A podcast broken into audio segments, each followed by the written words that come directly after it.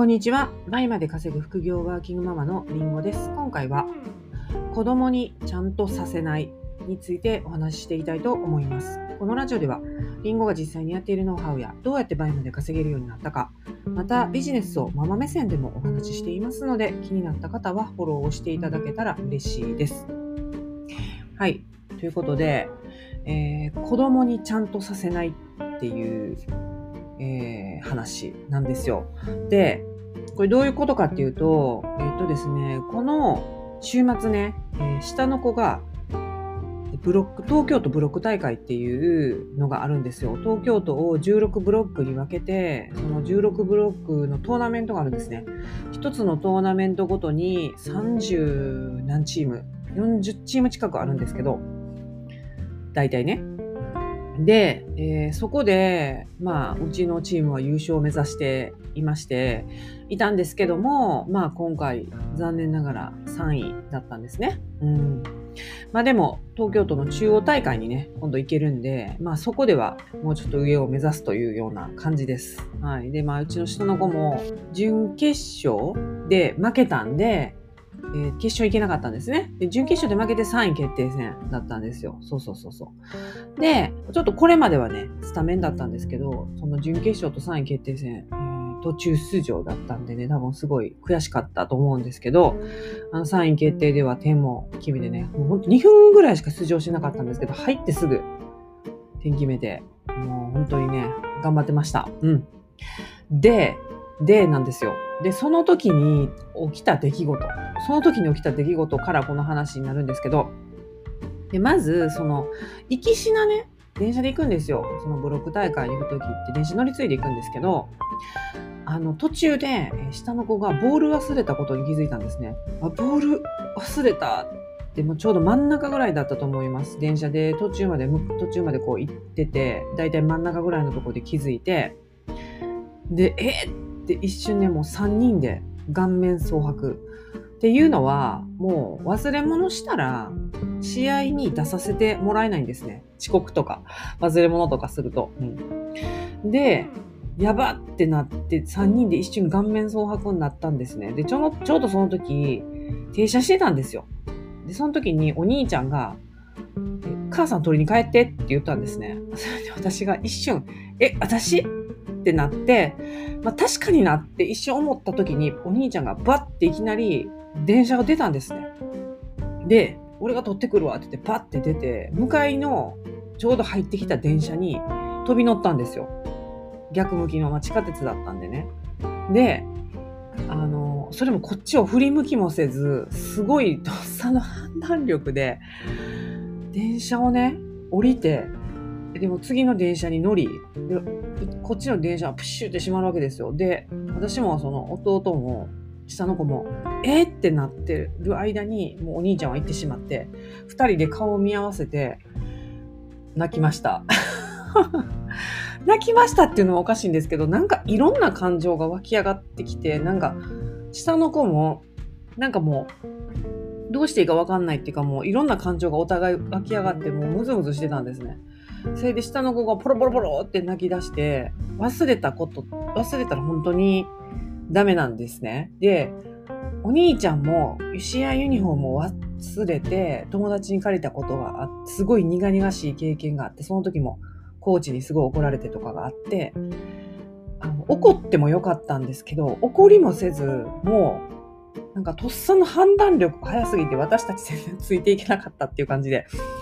で、私もそれでもうなんかもうそのお兄ちゃんのその大きな優しさ、優しさに、すごいなん、なんとも言えないね、なんかすごい愛情を感じて私もすごい涙し、二人でね、顔を見合わせて泣いて、泣きながら、あの、会場に着くという、会場の駅に着くっていうのがあり、そうだったんですよ。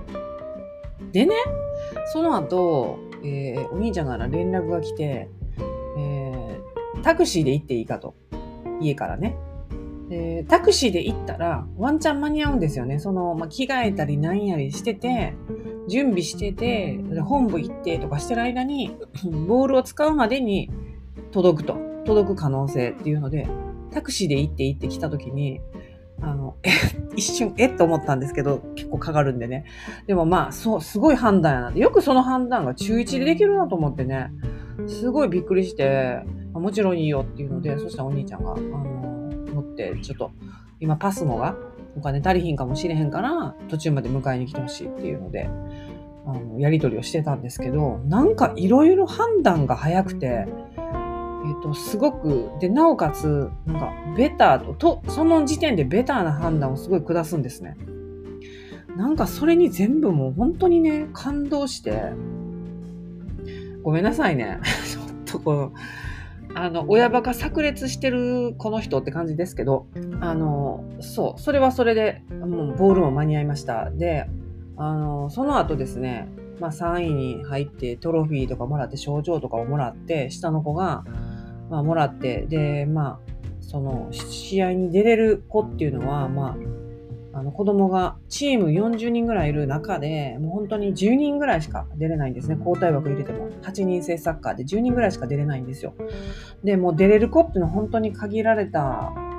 中で、もう争奪戦というか、もうそこもね、熾烈なんですね。うちのチームは代々。お兄ちゃんたちの時もそうだったんですけど。そう。でね、まあその中で出れて、まあ点も決めて、で、もう本当に、あの、結果も出してね、ちゃんとコーチにアピールもできたし、よかったねっていうとこで、だったんですね。下の子は下の子でよく頑張ったねっていう。で、みんながそのね、トロフィーをも取り合いしてたんですね。写真撮りたいと思って。もうすごい、あの、人だかりになって、もうみんなが真ん中でそのトロフィーを取り合いした時に、うちの下の子は一切その輪に加わらず、突然、あの、自分のね、敷物のとこ行って、突然もう、試合ユニフォームから着替え出して、裸になって、パンイチなんて一人で着替え出して、一人で裸の子おるでってなってね。で、見たらうちの子だったんですけど、で、何してんのって言ったら、いやもう、あんなみんな寄ってたかって撮ってるから、もうこの間に自分はさっさと着替えて、で人が空いた時に、そのトロフィーで写真撮るからええねんみたいな感じで言ってたんですね。で、まあ、これはこれですごい、ほんまに独特な子やなと思って、まあ、その輪に一切入らなかったのはうちの子だけだったんですけど、そうなんですよ。でね、この時、あのー、私も、あんたもみんなと一緒に取りやとも思わないんですよ。あ、その独自の判断を下した、その下の子に対して、下の子が、それはいい考えやなって思うし、うん、人と違っていい。で彼自身の決定判断を尊重していくっていうことをあのこれまでしてきたんですね上の子にも下の子にも。でそれが今回のそのお兄ちゃんのとっさの判断をなおかつ独自でしてくれましたし、まあ、弟は弟で独特の道を行ってもうなんか別に人と一緒じゃなくていいし、人の目とか正直気にしないっていうか、とこもあるんですね。けど昨日一日そういうことがあって、私は子供にちゃんとさせないように頑張ってきたんですね。で、子供にちゃんとさせなきゃいけないって最初は思ってたんですよ。で、ちゃんとさせようってしてしまってた時期があって、で、それってなんか本人がこうしたいんだけどっていう彼の、彼らの意思を消すようなことばっかりだったんですね。で、これやってて、なんか、なんかみんなと同じようなことをさせてる自分がすごいえー、なんか疑問に感じてきたんですね。で、自分も、えー、そういうふうにみんなと一緒にさせられてきてすごく苦痛だったのに、なんか同じことをさせてしまってる。で、それをしなきゃ、なんかお母さんとして失格なんじゃないかって思ってた時が、時もあったんですね。で、何が正しいかわからないじゃないですか。正直。でも自分が、なんかその私の意思を打ち消されて、みんなと一緒にするのが正しいっていうふうに言われてきたその苦痛だったことを思い出して同じことを絶対子供にしたらあかんなってある時思い立って我慢してねもうちゃんとさせないってしようと思ったんです。うん、でもちろんねそのありがとうだったりなんかいただきますとかごちそうさまとかそういうことはもちろんちゃんと言うんですけどそうではなくて、そういうとこじゃなくて、こういう時静かにしなきゃいけないとか、まあもちろん静かにしなきゃいけないとこあるかもしれないんですけど、まあ子供じゃないですか。で、大人になったら静かにしたりするだろうしっていうこと思って、あえてね、静かにさせなかったり、別にあの好きにさせていました。バスとかですごいガチャガチャうるさく、多少うるさくしてても、うん、そうだねって感じで見守ったりね、してました。で、知らない人にね、あの母親なら注意しろとか言われたりしたこともあったんですけど、言い返したり 言い返し、言い返すっていうほどじゃないですけど、は？とか言って言い返したりとかはしてましたけど、あのまあ大体そういうふうに注意してくるのはね、おじいさんなんですよ。もうね、おばあさんとか女性とかね、お母さんの年代、可愛いねって言ってくださるんですけど、まあ子育てしてないじじい、じじいじゃない。もう人だがね、あの言ってくる。まあ子供ってそういうもんじゃないですか。で、それを押さえつけるから、ろくなことにならないんじゃないかなと思って、海外とか行ったら本当にそんなんじゃないんですよね。結構子供とか、あの、ある程度騒いでても、あの、誰も何も言わない、見守っているような状況じゃないですか。だから本当にこの日本のなんかこの押さえつける静かにさせるっていうか子供を騒音に感じるような文化っていうのに正直ムカついてるんで私はあの周りをね教育しようとは思ってるんですけどっていうような感じでねなんかちゃんとさせないのを結構頑張ってきた結果すごく子供たちがあの自分の意思で自分の考えを持って動く動く子になったなと思って、本当に、あの、まあ、これはまだ途中なんですけど、正解だったなって、やっぱり正解だったなって思いますね。うん。私がそういうふうに子供たちにあの接して、えー、育ててると、子供にね、ちゃんとさせてないのに、私自身に、私自身がちゃんとしなきゃいけないっていうふうに思い込んでたことに気づかされたんですね。で、子供にちゃんとさせてないのに、私がなんか、私もちゃんとしなきゃ母親失格だっていうのが、まあ、今、まだどっかに、やっぱりあって、うん。それもね、まあもちろん、そのご飯とか放棄するとかもそれはなしですよ。なんかそういうところじゃなくって、なんか本当にどうでもいいようなことあるじゃない。まあどうでもいいかどうかはわかんないんですけど、あの、子供の制服とかを洗濯して乾燥して、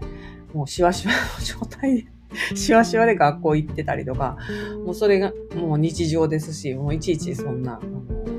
アイロンもかけないし、掃除もね、もうそこまできっちり、全然できてないです。もう、あの、汚い状態。汚もう多少ね、少々汚くても、もういいわって、もうもう泥棒が入ったような家ですけど、まあまあ、誰か来るってなった時だけ掃除するみたいな、そんな状態ですしね。そんなとか、提出物もね、しょっちゅうね、あの、親のサイン書いて出すのとかもしょっちゅう忘れたり、遅れたりとか、もういつもね、最後になってるのがうちの家と、もう一人の もう一人の、あの、同じ学童親の家なんですけど。まあそういう感じで、結構適当、もう、あの、忘れたら忘れたでしゃあない。こっちもね、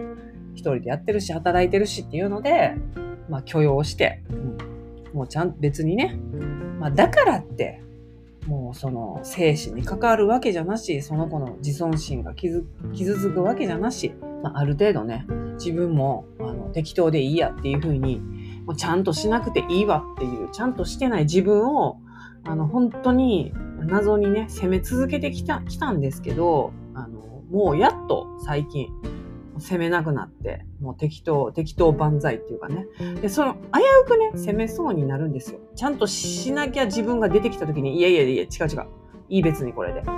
ていう風に塗り替えていくというか、そういうことがね、できるようになって、あの、本当にね、楽になりました。生きてるのが。お母さんとして生きてるのが、あの、楽しくなってきて。うん。っていう風になってきたんでね、これはあの子供にちゃんとさせないっていうことをした副産物というかね、私もちゃんとしなくていいやっていうのがすごく強くなってきたので、うん、本当にね、良かったなっていう風に思います。はい。ということで、まあなんか、参考になったのかならないのか、まあ多少でも参考になれば嬉しいですけれども。はい。ということで、今回も聴いていただきありがとうございました。それでは次回のラジオでお会いしましょう。リンゴでした。